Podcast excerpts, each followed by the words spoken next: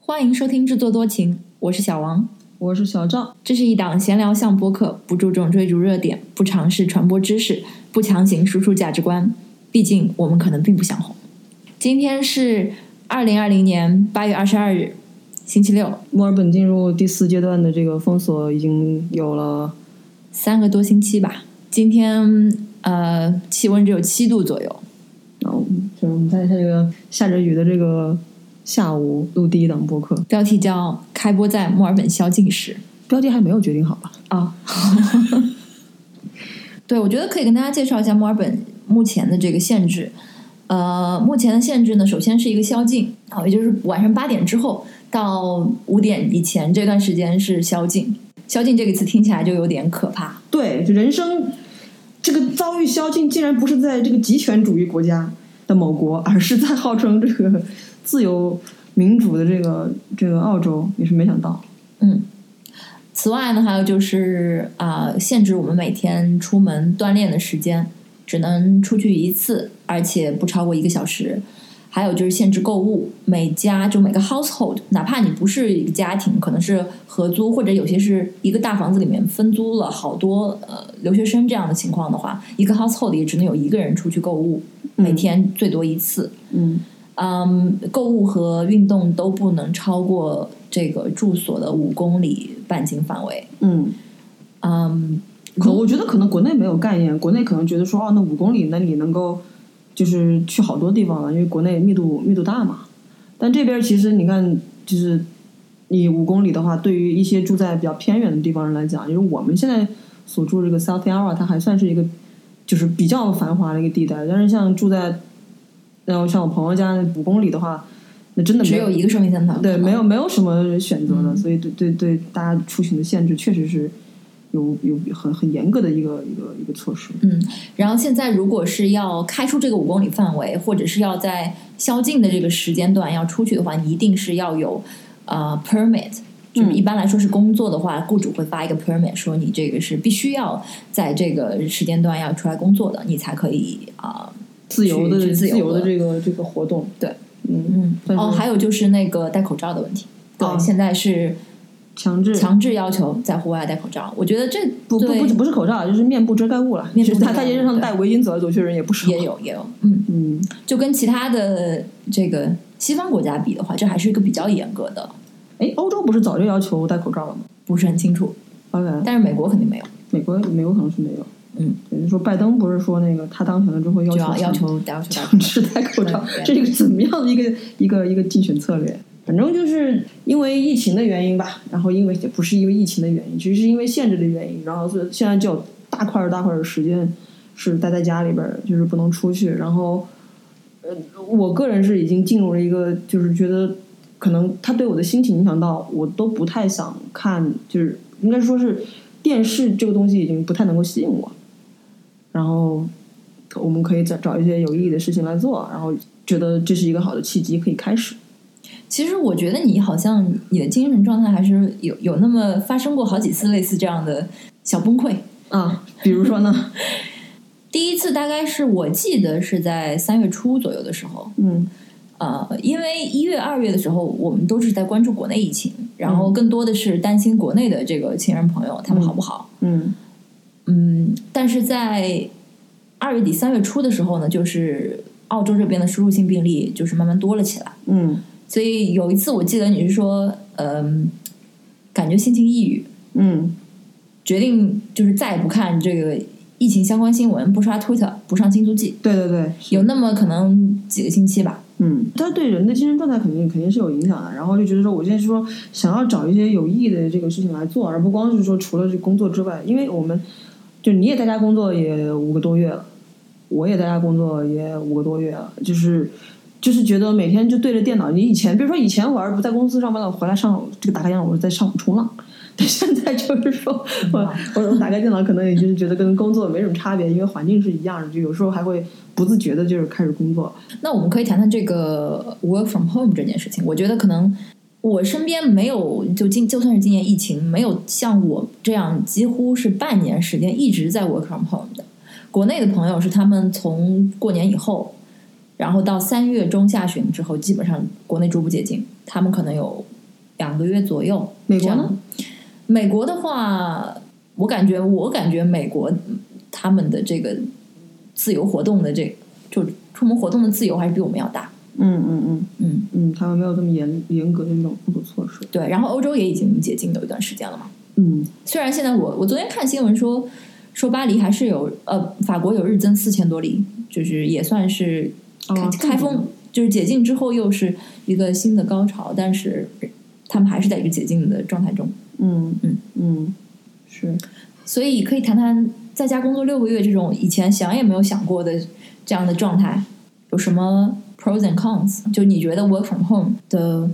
好处、坏处，嗯嗯还有哪些让你觉得意想不到的地方？好的地方当然是就是你不用花通勤的时间去公司嘛。嗯不过其实对于我来讲，我觉得还好，因为我是属于走路上下班，所以对我来讲是每天的一个运动量的一个保证。而且因为通你勤你通勤上班的这件事时情间比较自由一点，对对对对对，但是但对我来讲，一个最明显的这个好处就是睡眠时睡眠时间得到了保证。啊，对，因为你上班时间比较早，对对，那其实呃不好就是说，我觉得上班时间变长了，对我来讲啊、我我比如说我正常的时候，我可能是十点到公司，然后你中午可能我可以午休，下午大概六点钟可以走。你 work from home 之后，就是你上班跟下班的界限你变得非常模模糊，起来吃完早饭，你其实就可以开始工作，然后一直到中午，可能你也不知道什么时候就是固定的时间去午休，然后下午因为你不需要回家这件事情。原先用在通勤的这个时间，就变成你的工作时间。对，是工作的时时长就是拉的更长了。实际的工作时间其实是变长了，因为在公司的时候，像我们的话还会去泡个咖啡、倒个茶、吃个水果，嗯然后在在这个嗯厨房的时候，其实就遇到同事就会跟他们聊天，这时候也不会心里不会有什么所谓负罪感。嗯但是现在的话，如果我离开电脑时间太久，我就会担心有人找我。其实，在公司。我不知道这区别是什么，但是公司大家知道你肯定今天是来上班了。那我现在说说看 work from home 的缺点吧。就我 what came to my mind，就是这个肩颈的健康，嗯因为这可能是我自己这个判断失误。当时三月份说要 work from home 的时候，我就觉得那可能就跟国内一样，两个月就会解禁。我不想去投资一个，嗯，一方面也是因为空间的这个局促，我也不想投资一个几百块钱的写字台，或者是那种比较好的椅子啊什么的。嗯，就是弄了一个搞搞得像一个怎么讲 makeshift workstation 的感觉。那可能是因为你现在出出租的这个房子里面，你要是在自己房子里面，可能对，但当时就是比如说 Aldi 出过那个一个 stand up desk，嗯当时我犹豫了一下，我觉得不用买了吧，嗯，因为可能当时就觉得很快就会恢复正常的，嗯就没有买。结果没想到墨尔本就是这么的不争气，然后就进入第二轮，现在这样已经五个多月了，就我我会觉得嗯不太舒服。嗯，但是现在会不会去买呢？好像也不不确定。对，你觉得你可能有我觉得现在有可能会买一个一个原因是之后就算是一切都恢复正常了，大家还是会有一星期有一半的时间在家工作，很有可能是这样。因为我听说我们公司其他的 office，因为在澳洲的话，现在只有墨尔本是情况是比较严重的嘛，其他的城市基本上都归零了，哪怕悉尼都已经很少的案例。但是他们都恢复正常上班了之后，他们还是每星期只去公司一天。哦，百分之八十时间还是在家工作，哪怕他们像 Perth、嗯、Brisbane、Adelaide 都已经恢复正常。所以我想说，如果未来是这么一个趋势的话，那我在我投资一个嗯好一点的桌子或者椅子，也许也是好，也是划算的。嗯，那你会投资吗呃，可能会吧， ？OK，嗯，要看有没有合适的。如果说今天 Audi 再做那个 Stand Up Desk 的这个促销，我就会买了。 OK，嗯，但其实我自制的那个 stand desk 确实可以的呀。对，也是可以的，但这个的话，我就需要那个鼠标有点不太舒服。对对，对对对，嗯嗯，这是我可能第一个想到的就是这个，倒倒不是说是工作时间长短，慢慢的我好像有一点调整。一开始刚上班的时候就觉得好像去去喝个茶、喝个咖啡都是不太好，会被被别人觉得你不在，you're not available 这种感觉。嗯，那因为在公司里你不会有这样的嗯罪恶感，在家里工作的时候你就会有，嗯反正我是有了。但是现在我就不会，我现在每天就是固定那个时间要下午茶就是下午茶，所以可能就是也习惯了这样一个 work from home 的节奏。啊、我觉得可能未来啊，就是其实其其实都不一定是未来，就是已经已经发生的事情，就是很多公司他们都都支持员工就是在家工作嘛。嗯，如果说公司有各种各样的这种政策跟措施，以及硬件条件能够支持说，就是所有的员工都可以就是在家工作的话，其实可能是很环保的一件事情。但是我觉得可能是因为我自己的工作性质的原因，因为我们这种类型的公司，你如果不是做线下这种面对面的，其实在体感上面会有一定的影响。在我们这个行业的这个特殊性来讲的话，就是还是希望能够尽早这个恢复线下办公。我自己这个 job 这个性质可能说没有那么需要，但是你保持一一些跟同事之间的这种沟通，就会降低一些沟通成本吧。嗯就是我觉得你的工作是因为你每天都要开很多会，你要跟比如说你的客户不同的客户打交道，所以你会有一种 you are connected to the world 的感觉。嗯但是像我的工作呢，就是很很很大一部分时间是自己在电脑前面写策划，然后顶多是发邮件啊，自己琢磨。对自己琢磨，所以我我其实跟这个世界有一些脱节。虽然我并没有很很热爱跟这个世界产产生联系，但是就是我因为我的工作不能让我感觉跟城市连接在一起，所以才会就是更加向往这种在现实生活中能够能够出去走走。有没有什么你意想不到的事情？就是我可能拿了大概三个月的这个这个打折的工资，然后 当 job keeper，这算是意外加薪， 对意外加薪。感谢政府，感谢纳税人。对，但是问题是，这 job keeper job keeper 它最终我觉得买单是我们来买。嗯，是的，所以你只是只是说，可能你将来要交更多的税，然后让你今天显得你自己拿钱就是多一点。你其实嗯此处插入一个关于 JobKeeper 的小科普，就是澳洲政府的一个疫情期间的对企业的资助，呃，基本上满足这个呃营业额下滑百分之三十，它就给呃这个企业里的呃全职员工吧。呃，补贴每两周一千五一千五百块钱的这个 JobKeeper payment，所以对于很多小企业来讲，这是一留职条津贴。嗯，对救命钱。之前听一个合作伙伴讲说，他们公司二十几号人拿了二十几号人 job keeper，嗯哦，那这这个政府出出去的这个这个血真是不少。嗯小王做做税务会计的，肯定对这个更加深有体会。 没没没少为他操心。我去年差不多这个时候去去欧洲玩，然后在意大利买了那个一个摩卡壶，当时只是越觉得挺好看的，然后呃一直想拥有。呃，回来之后也并不觉得自己会频繁使用它吧，可能就是周末心血来潮的时候，或者有朋友来的时候想用用它。结果没想到就 work from home 了，然后我们家也没有其他的咖啡机，也不想去购置说搭建。嗯，大件家电，所以就一直在用那个摩卡壶，已经就是成为基本每天都使用吧。嗯， 就摩卡壶，摩摩卡壶操操作得当，它煮个咖啡其实还是不错的。对，所以我成为了现在我觉得成为了性价比很高的一个呃旅游纪念品。你把它归类为旅游纪念品吗？嗯，对，好吧， 可是流线品在 South Melbourne Market 就能买到啊。对，但不管怎么说吧，反正就是成本三三十几刀，三四十刀左右。嗯另外，我觉得其他方面的影响可能就是相对来说减少了一些消费，比如说采购衣服啊、化妆品啊，这些消费现在就觉得没有必要了，因为每天都是穿着居家服，然后也不需要化妆，皮肤都改善了。现在好像其实也也已经习惯这个 stage four lockdown 了，就是。我昨天晚上，我突然回头想一想，说原来在五月跟六月这将近两个月应该说是五月初到七月中旬嗯，两个月的时间，我们还有过短暂的 自由的嗯那两个月，相对自应由该是吧。从五月下旬开始吧，是我记得是母亲节过后的那个星期一，我记得是五月十号。对吧，我上朋友家去聚会是五月三十一号的事情。就是就是五月差不多五月中旬，五月上旬中旬开始，一直到七月中旬第二波疫情嗯，来袭。我就已经忘了说，哎，原那那两个月里面还做了不少事，还去摘了栗子，还去了这个 Half Moon Bay，这些在我们的 Vlog 里面都可以看到。哦，对对对对，就觉得几乎都忘了有有有这样一段自由的时光。我倒是没忘，但是就是觉得，即使在那个时间段，我们也并不是说完全的可以放心的，因为限限制还在那儿，然后因为政府是逐渐的放放松这个限制的嘛，然后在整个限制并还没有到完全放松的时候，突然就发生了这个第二波，然后就开始宣布第四阶段的这个 lockdown。我们这边其实是从三月三月中旬，我是从三月十五号开始 work from home，嗯，到现在已经五个月有余。我应该是三月二十一号，我比你当时晚嗯晚几天。晚一个星期左右，好像。嗯，是对。除了中，就算是中间这段开呃解禁的时间，我们也没有完全的回到回到办公室去工作。我没有回我回去了，可能有个四五次吧。我应该回去了两三周，一个月的样子吧，差不多。嗯整个六月我应该都是在有有回公司，嗯，但是后来就不是每天都去，可能每周去个什么两天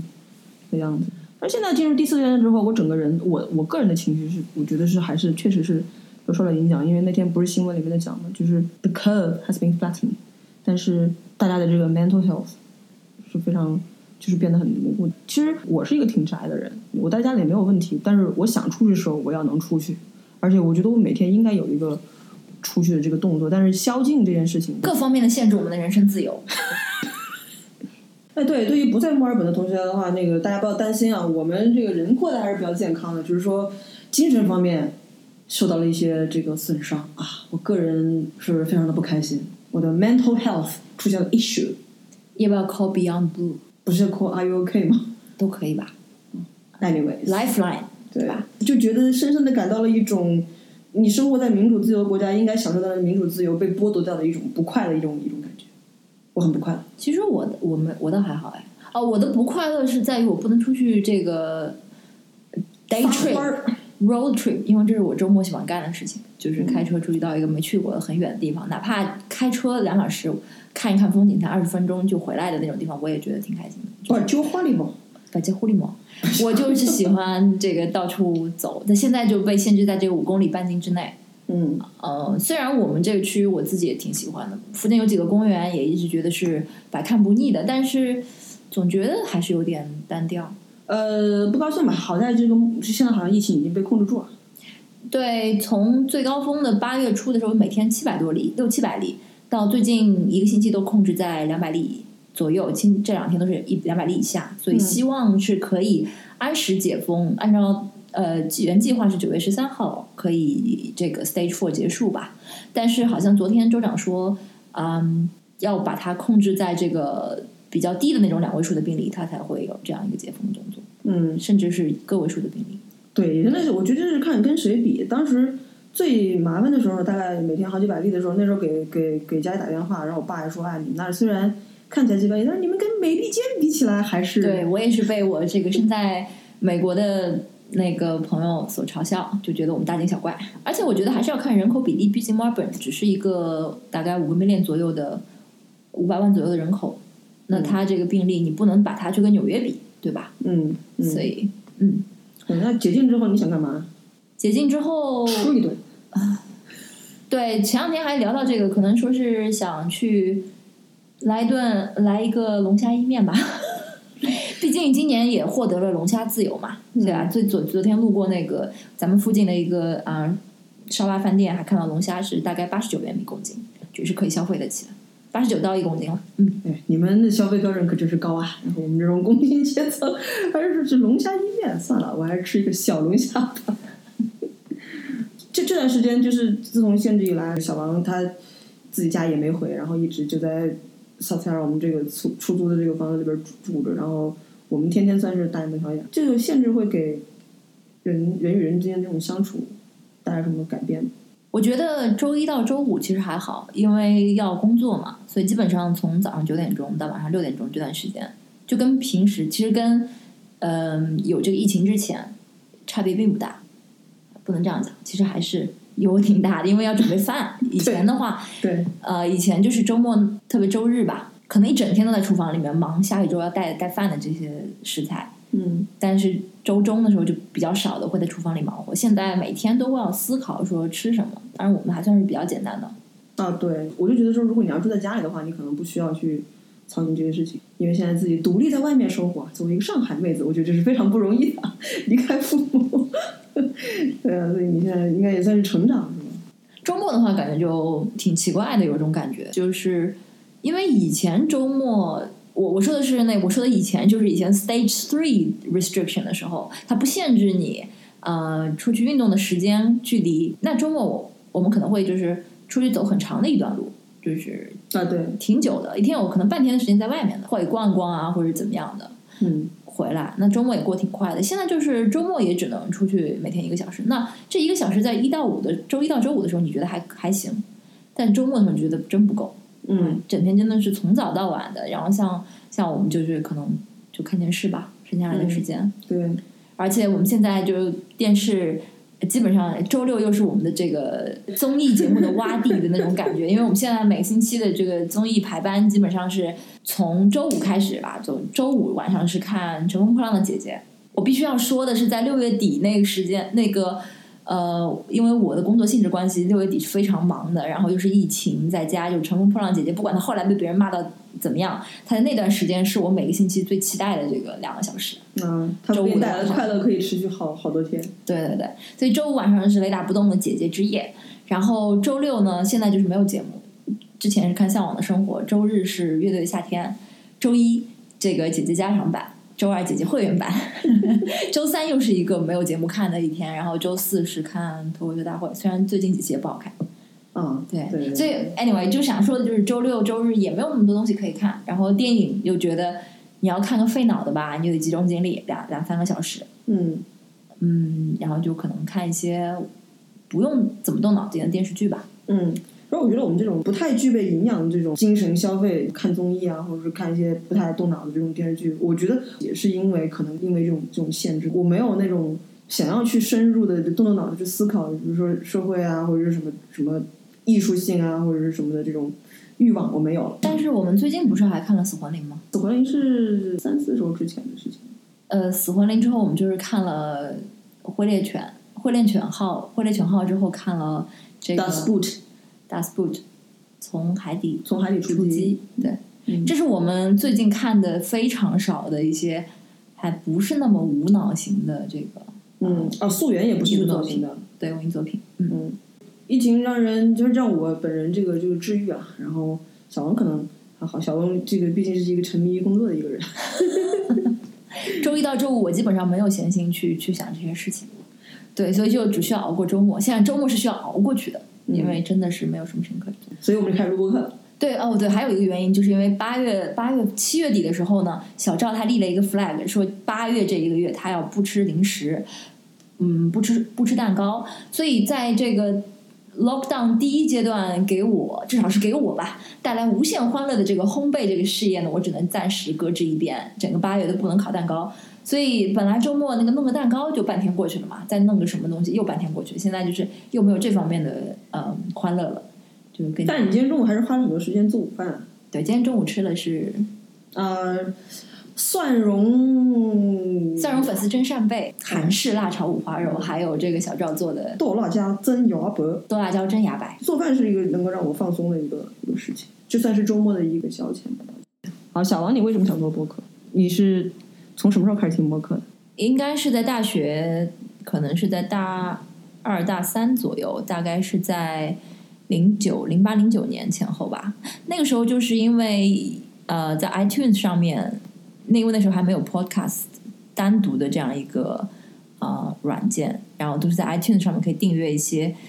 呃，我记得当时比较火的就是 TED Talks，然后也可以订阅一些美国的新闻或者是一些 NPR 的节目，嗯嗯，那个时候开始听，但是当时的播客还不是现在这种，就是独立播客，很多都是依附于、呃电台、电台或者传统的一些呃传媒的电视台也好，电台也好。就那时候播客其实好多是那种他们，比如说 on air 播出的节目，然后然后对，是然后一个录录音，然后等于是个回放的一个功能。对对，跟现在肯定还是有蛮多不一样。但是呃，那其实当时还蛮早的，那个时候中文播客非常的少。嗯，对，应该是挺少的。我最早听中文播客，是反播吗？反播听过一些，但是跟着追的可能会是叫有的聊，它是一档哦 OK 科技博客。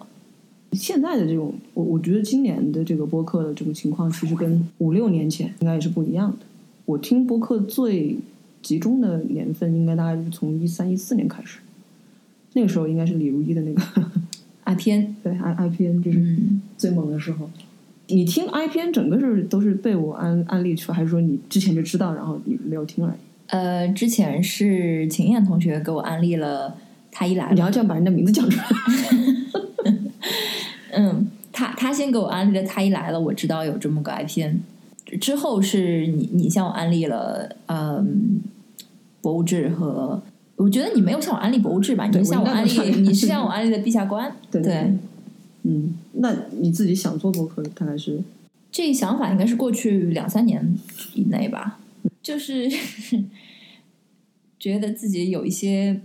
就是电台 DJ 曾经是我的一个梦想职业之梦职业之一吧， OK，嗯嗯，就可能比较比较喜欢自说自话。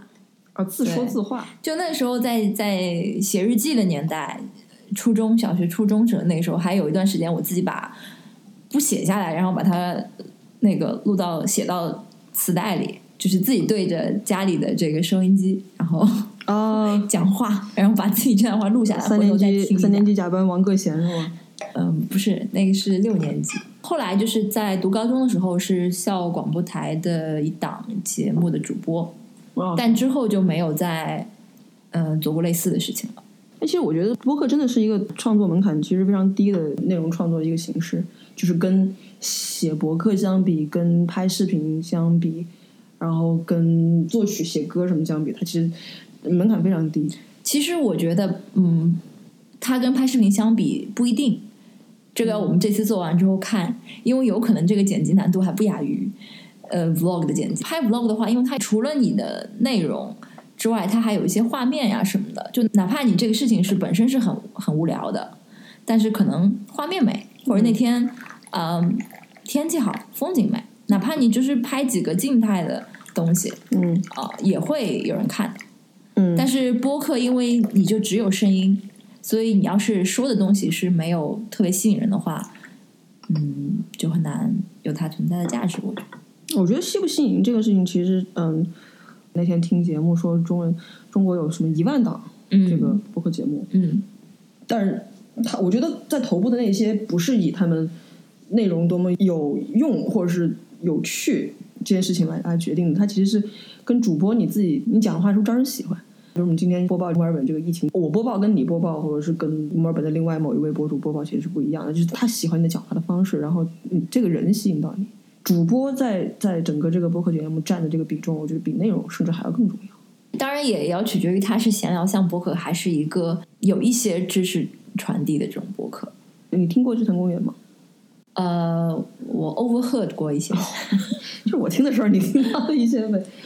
就是呃，我觉得日日坛它就是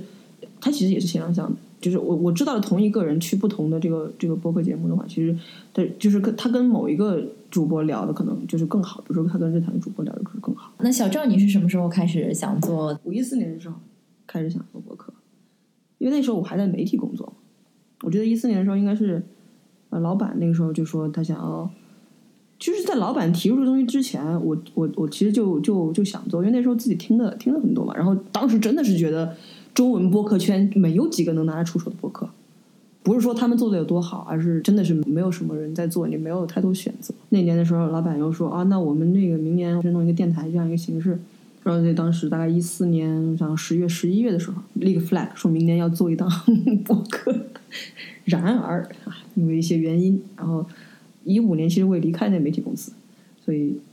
就就一直没有做。我们俩聊做播客事情应该也不止一次吧？ 对我刚刚翻出就二零一六年的聊天记录，嗯小赵说，二零一六年九月十三日，小赵说，赶明儿咱也一块儿聊个两块钱儿的， 而且当时连这个播客的题目都已经草拟了三个了，是吗？但是好愿像闻其详。嗯，这个相互学习，相互学习是哪里啊？对对对，湖南的湘跟上海的沪，对吧？对相互吐槽，还有叫惜墨如金，悉尼的悉，墨尔本的墨，因为当时小赵还在悉尼，但是可能那一次之后，后来就没有再具体了解过这个事儿。然后我的一些提议就被小赵无情的驳回。因为当时我我现在还是记得，就是当时我在问你的时候，你说为什么想要做这个东西的话，如果你要是看重它的商业价值的话，我我觉得就是将它变现是很难的。哪怕今天我们做这件事情，也并不是说觉得我们做这件事情能挣钱，就是我们当时还没有合租，然后呢。你如果让两个就是工作的这个半径和生活的半半径并不交集的两个人在一起录播客的话，其实你要在中间投入的这个时间跟精力是非常多的。如果说你没有一个商业价值在里面的话，我觉得在当时来讲的话，我觉得可能并不值得去做它。那嗯、呃为什么现在又突然想做呢？就疫情嘛， 关在家里面没有事情干。你看我们今天的标题是什么？来朗读一遍。开播在墨尔本宵禁时，因为这个疫情的原因呢，就是我本来想要在，就是我工作上本来想要在线下做的这种这种活动，就转到转到线上，所以我在七月的时候，七月中下旬开始吧，然后就每个周末其实都有在跟一些以前的同事也好、朋友也好，包括小王也在这个啊、里面参与了，就是线上的一个访谈。我我是通过这种访谈，然后才重新就是觉得说，哦，就是我们来录播客这件事情其实是是可以操作的。对我想说，这这是一个很重要的一个契机，就是因为有这次活动才。我可能也是感觉到，可能是因为最后有一期你采访了一些特别有趣的嘉宾，然后我对对觉得说，嗯，闲聊向的节目是可以做，不用就是有特别重的功利心，说一定要红或者怎么样，对一定要对对一定要出圈，对对对对对对，，不需要。也是给就是留下一些思想碰撞的火花儿。 毕竟那种名字起的很好，你点进去一听，全在那边瞎扯淡，他们都能上，我们凭什么不能上？对吧？我们有些就有些节目确实他请到一些还比较大牌的明呃不是明星吧，就比较大牌的人物，特别是在这个文艺青年的圈子里面，啊，你再不不点名批评那档节目，我听出来了。有有一档邀请了那个傅征，对，我知道，我说就是那个，你有听吗？我听了呀。嗯、就是比较太无聊了平 淡太平淡了，太平淡了。对，呃，还有一档是请了罗贝贝，啊那对档也不是说聊的特别的精彩，还可以啦，罗贝贝那个我比觉得比还傅可以征那个好一点是吧？对，傅征那个就是，我真的觉得是因为那个主播他讲话太招人厌了，感觉就是在念稿子，然后然后傅征可能也像是他可能就是呃提前准备好或者怎么样，然后在那边对答，然后他答的其实也没有很有趣，嗯平平无奇。对，对所以在小宇宙上听了一些之后，觉得我自己可能还是比较喜欢，嗯，说科技类、创业类那些主题，因为嗯它毕竟会聊一些我觉得我不了解的一些领域的东西。嗯，我跟小王可能不一样，就是我听播客的口味儿，我其实挺喜欢听闲聊类的播客的。我最喜欢的播客之一是《跟宇宙结婚》，我觉得我身边的朋友听播客其实不是很多，对吧？除了你之外，我不知道还有谁是重度播客用户。我觉得我这两年听的比较少，一方面也是时间，嗯，没有什么时间嘛。嗯，也一方面，我觉得也是因为好的作品欠奉，毕竟你看这个《陛下观》已经，我觉得我们在第一期里面一定要 Q 陛下官，一定对要 Q 陛下官，对对对对，对对，因为没有陛下官就没有今天这个画面，什么画面？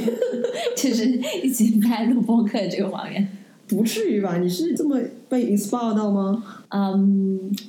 不不仅仅是 inspire 了，还有一些其他的一些。 ？OK，那个哦如果叶边能够听到我们这期节目的话， 这肯定是不可能啊。叶边，我们两个是非常仰慕你的，对对 对，也我不们知道你死反到正哪里去我了。不知道你有没有做过这些，反正我是 Google 过页面很多次。哦，对，我也 Google 过叶边，我作为一嗯我要个把照片我发给作为 你。一个这个呃一个知名 stalker 对吧？ OK，嗯，小王极极极为擅长此道。好，觉得我们可以讲一下我们这播客大概会讲什么。你是说这一期吗？还是这一个播客？就是这个播客，我们想把它做成什么东西啊？我觉得我们会有相当一部分是侧重澳洲本地或是墨尔本本地的一些内容来跟大家分享。可是有什么可分享的？它是这么村的一个地方，三十年也没有什么变化。哦它也有一些这个本地活动啊。现在当然什么都没有了，嗯文化活动、体育活动、社会活动，呃，当地的本地的新闻、嗯政治类的 OSPO 小达人上节， ，Not interested 。对吧？ 那我们之前没有蕊过这个内容啊，这不是我所想的。我所想的就是一个我们最近啊看了什么啊，这也可以，这也可以什。么这里就是非常像我一个比较一个我比较喜欢的澳洲的博客叫 Chat and Look Three，嗯他们就是聊两个主播聊自己最近读过的书、看过的电影、电视剧、听过的播客啊、去过的话剧这种现场演出之类的。问题是人人家这两个主播本本身就是 KOL，啊，对对对对对，他们的品味是就是代表着一个 standard，嗯，对，但是我们两个是什么咖呀？ 就是可以聊一些嘛就是普通咖 nobody 是吧？ ，nobody，对嗯对，还有就是我们两个肯定也是能力有限，这个涉猎有限，所以肯定会请一些我们认识的有意思的朋友来聊聊天啊，什么对，的聊天儿，对对对对，所以这它是一个闲聊向的播客，嗯就是聊聊边缘人，啊我们这些对边缘人的乡愁啊什么边的， 缘人的乡愁，然后让我们这些俗气的这个品味， 俗气是打引号的，认识我的人都知道，我可不是一个俗人。 小王的白眼现在已经翻到了天上。 嗯，最近我们反正基本上都在看综艺，啊、要不聊聊昨天我们刚看的《姐姐》？ 什么？ 这部分也没有蕊过。没有蕊过。呃，我觉得姐姐看到今天，我印象最深的一次表演还是那个 Freaky Boom， Freaky Boom。Freaky Freaky Boom，对，小王现在已经手舞足蹈了起来。 对，但是其实昨天晚上我我我们就这个话题讨论过了，就是小小王他昨天看完了两个表演之后，他当时的评语是说他还是喜欢比较炸的舞台。然后我就当时我的我就问你，我说什我说什么是炸？就是为什么现在这个重新定义女团变成定义了说就是非此即彼，你不是甜美系的就一定要搞成自己好像像像男团或者是怎么，这样其实也是一种矫枉过正的一种判定，对吗？嗯，到最后，他们那个 Stanley 他们那团上了之后，他们是有那种女性的那种柔美在，就是事实证明他们还是拿了就全场最高分。对，就是这么干的 吗？我就是没有没有想到你今天要要聊这个《乘风破浪》姐姐这个事情，没有啦，我们只是说要聊一下我们最近看的综艺嘛。主要是姐 姐。那么看了这么多期，请问你最喜欢的姐姐是哪一位？可以不说，可以不止一位啦，就是你比较喜欢的那么几位吧。就是看到现在，我反而觉得我没有那种特别喜欢的。就是一开始，因为当然我带着滤镜来了，我当然觉得宁静很好，嗯，朱婧汐也不错。因为朱婧汐，我之前是在看一个叫《极个电音》的一个另外一档这个综艺节目上，就是看过她，然后我觉得她在音乐方面很有才华。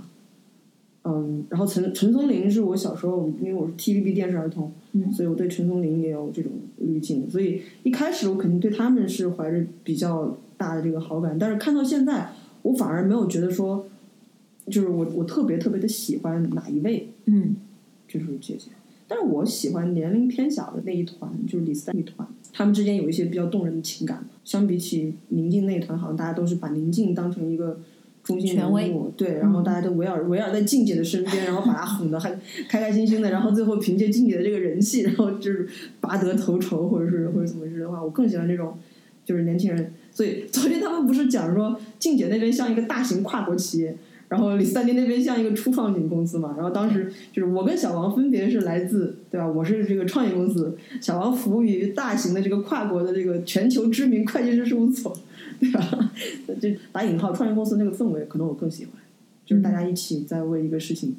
就在努力，而不是说在一个已经 established 的这种 statue 的这个这个底下做一些锦上添花的事情。呃，其实我自己，我觉得我还是喜欢就是业务能力强的。嗯，但是你不是喜欢张雨绮吗？啊、不是，我不是喜欢张雨绮在《姐姐》这个节目里，我是觉得 overall 作为一个艺人，张雨绮，嗯，算是情商还比较高啊，的。对对对，张张雨绮在这个她节目说里表话现真是非常好。包括她去那个脱口秀大会说的一些话，也还是让人觉得比较言之有物的。嗯嗯，言之有物过了吧？ 有一点有点小极致应该是可以的。啊，对对，跟跟比如说黄圣依去到啊脱口秀大会，就完全是一种呃附和型的那种评论相比。嗯，对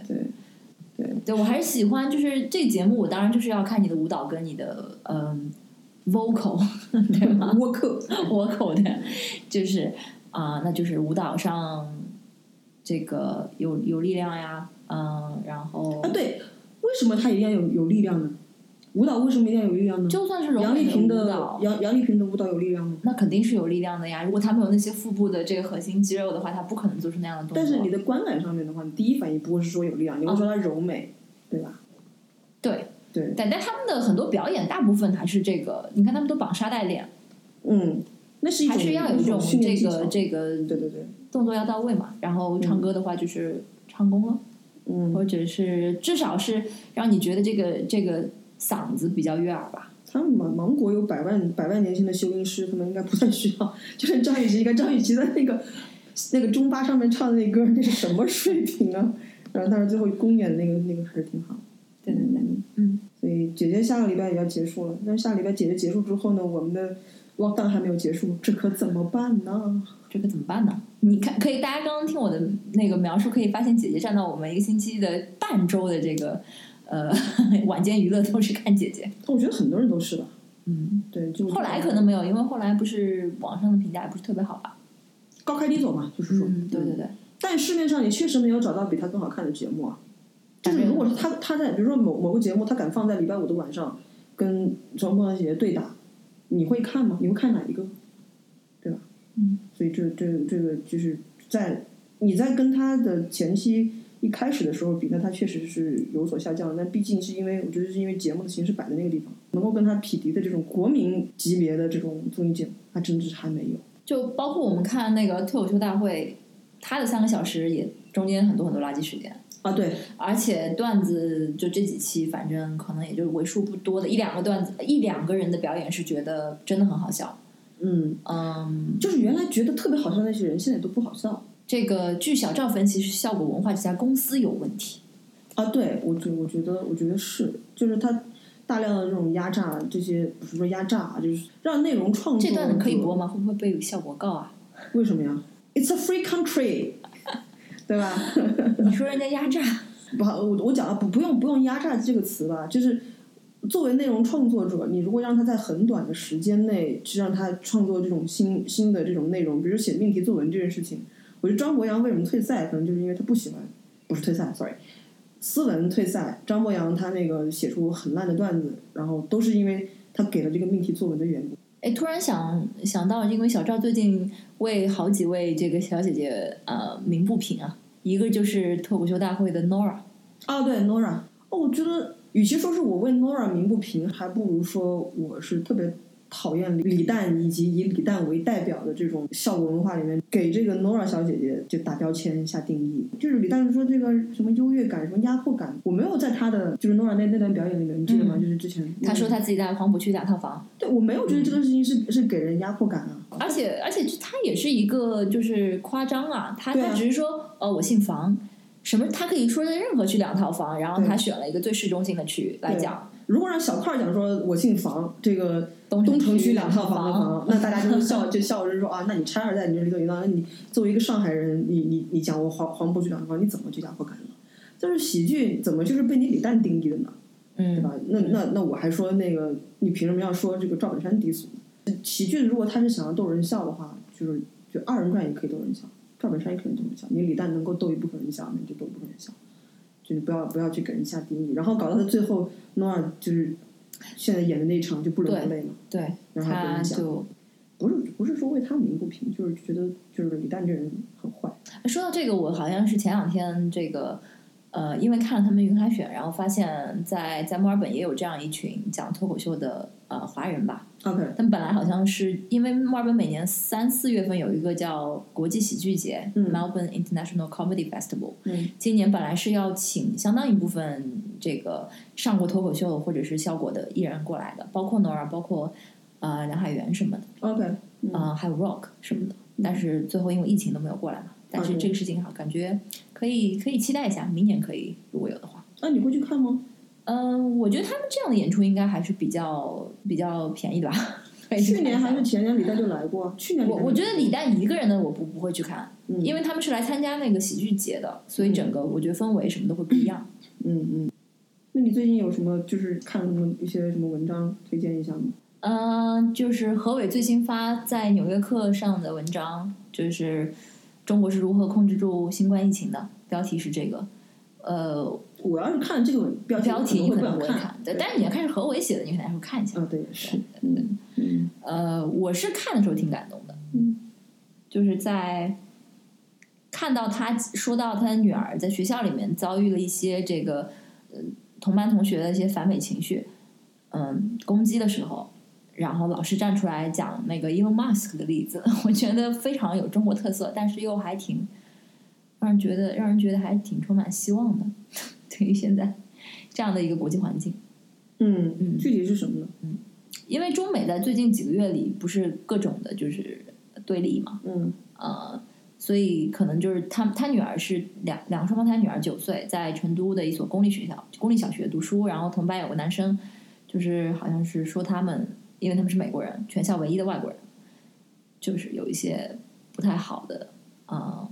攻击吧。然后他们何伟跟太太没有太当回事儿，他们觉得这整个社会都有这么重的反美情绪，在班级里有那么一个两个学生说也挺正常的。嗯学校里面都是小孩儿，而且嗯也不懂事儿，所以他们没有太怎么当回事儿。结果是这个小女生的班主任，就是把大家都召集在一起之后，班主任就跟他们讲了呃 Elon Musk，然后说他们最近有一个这个呃是是载人航天还是什么他然后他就说啊每个国家都有 you know 优优势和这个呃缺陷，嗯，就是让大家多全面的看这个问题吧。哦，OK，嗯嗯，说实话，我我还不知道中国人可以当面去 diss 外国人呢，因为我总觉得中国骂外国人的人全部都集中在键盘上。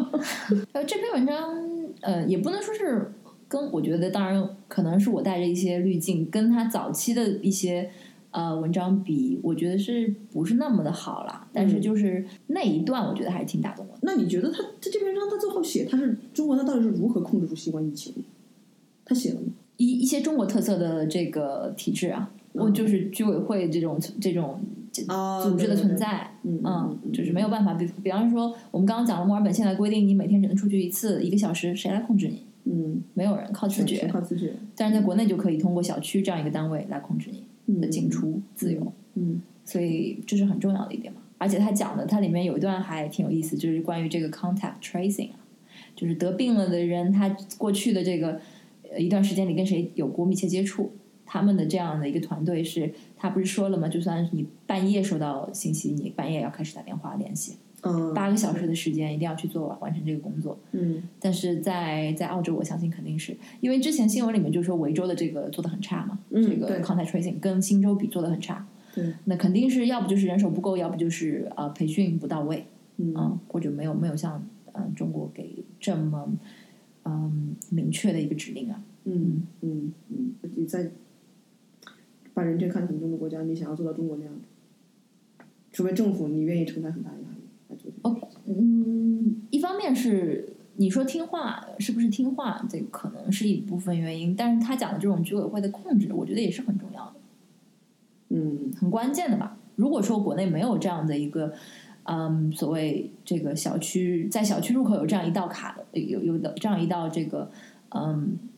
管控的话，我觉得也不是做也不是那么容易控制住的。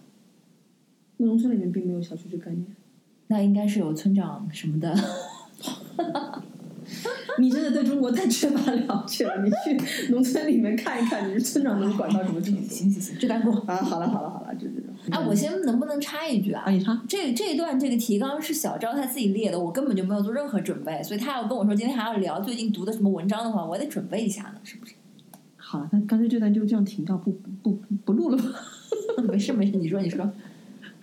没有，就是我我最近在在腾讯谷雨看到一篇文章，就是讲说有一个在河北境内的一个一个一个地区，然后离北京大概有个什么两百公里，然后就变成了，